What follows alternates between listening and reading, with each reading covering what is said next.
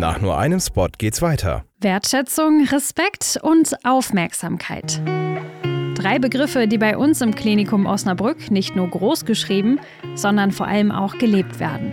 So entsteht ein Arbeitsumfeld, das zum Wachsen und Besserwerden einlädt und in dem alle wissen, dass sie und ihre Arbeit kostbar sind.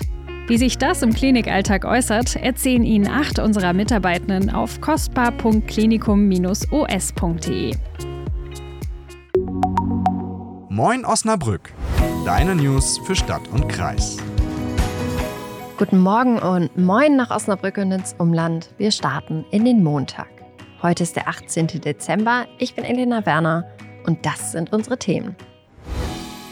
Ab wann darf man eigentlich den Rettungswagen rufen? Wir haben beim Rettungsdienst im Landkreis Osnabrück nachgefragt. Reichsbürger in Bissendorf? Darüber hat die Gemeinde Anfang des Monats informiert. Die weitere Recherche gestaltet sich aber kompliziert. Mensch Melle ist ein tolles Event, um das Miteinander zu stärken. Jetzt haben einige Stars zu der Gala zugesagt. In der Osnabrücker Innenstadt ist ein nächtlicher Streit eskaliert. Viele Infos gibt's bisher nicht, aber was wir bereits wissen, dazu gleich mehr. Aber erstmal ein anderes Thema. Habt ihr schon mal den Rettungsdienst gerufen? Ich habe das immer mal wieder und in zig Erste-Hilfe-Kursen gelernt, wie man sich durch so einen Anruf manövriert.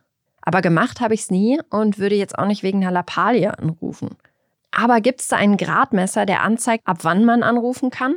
Martin Deikes, ärztlicher Leiter des Rettungsdienstes im Landkreis Osnabrück, und er sagt, anrufen sollte man, wenn lebensbedrohliche Symptome oder Verletzungen vorliegen.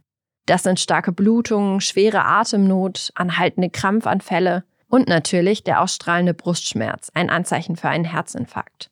Genauso sieht es aus bei Lähmungserscheinungen und einer einseitigen Taubheit. Das könnte ein Schlaganfall sein und da ist jede Minute gefragt. Generell kann man sich aber immer ganz gut fragen, ob das ein Zustand ist, mit dem man jetzt und auf der Stelle ins Krankenhaus muss. Und dann solltet ihr auch wirklich einen Rettungsdienst rufen. Von der Rettungsleitstelle werdet ihr aber im Zweifel auch nochmal beraten, wenn kein Alarm besteht, sagt Martin Deike. Die erreicht ihr übrigens nicht unter der 110, wie viele sicher eingespeichert haben. Da geht die Polizei dran. Für den Rettungsdienst gibt's die 112. Anfang Dezember hat die Gemeinde Bissendorf darüber informiert, dass sich in der ehemaligen Lungenheilanstalt am Berg in Schledehausen ein Verein ansiedeln will. Und dass der Präsident dem Reichsbürgermilieu nahestehen soll. Meine Kollegin Laura Nowak ist dem mal nachgegangen und hat sich in einem Institutionenwirrwarr wiedergefunden. Der Staatsschutz ermittelt aktuell nicht, hat sie dann aber an die Staatsanwaltschaft weitergeschickt. Die erfasst aber gar nicht, ob jemand Reichsbürger ist, weil das gar kein Straftatbestand ist. Also zurück zur Polizei. Die hat wieder an die Staatsanwaltschaft verwiesen. Derweil gibt der niedersächsische Verfassungsschutz wegen Datenschutz keine weiteren Auskünfte.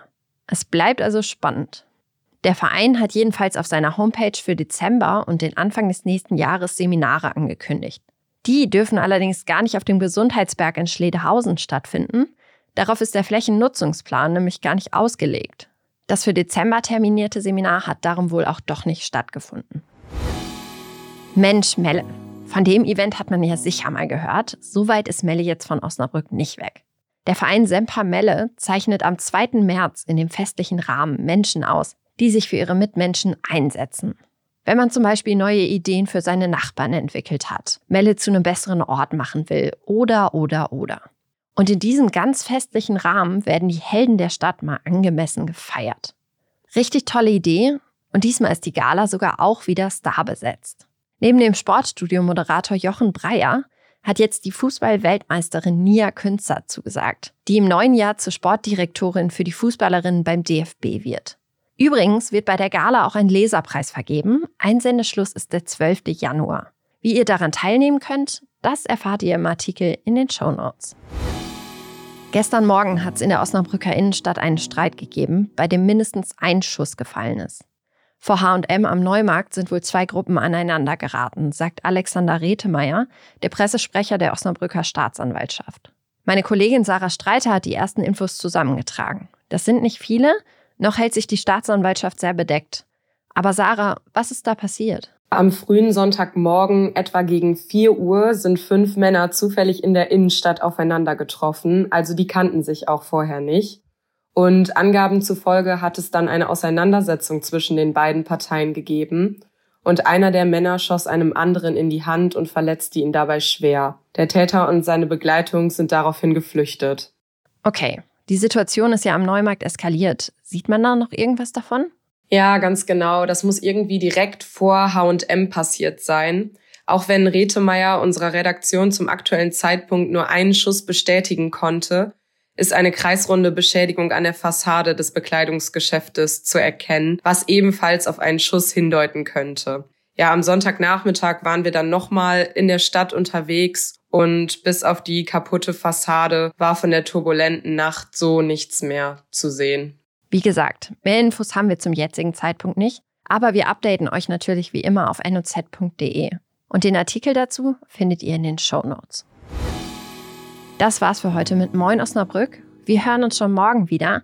Die nächste Folge gibt's wie gewöhnlich morgen ab 5 Uhr bei Spotify, YouTube, Amazon Music, Apple Podcasts und natürlich in der NOZ Audiothek. Ich hoffe, ihr hattet ein entspanntes Wochenende und einen schönen dritten Advent und wünsche euch einen guten Start in den Tag.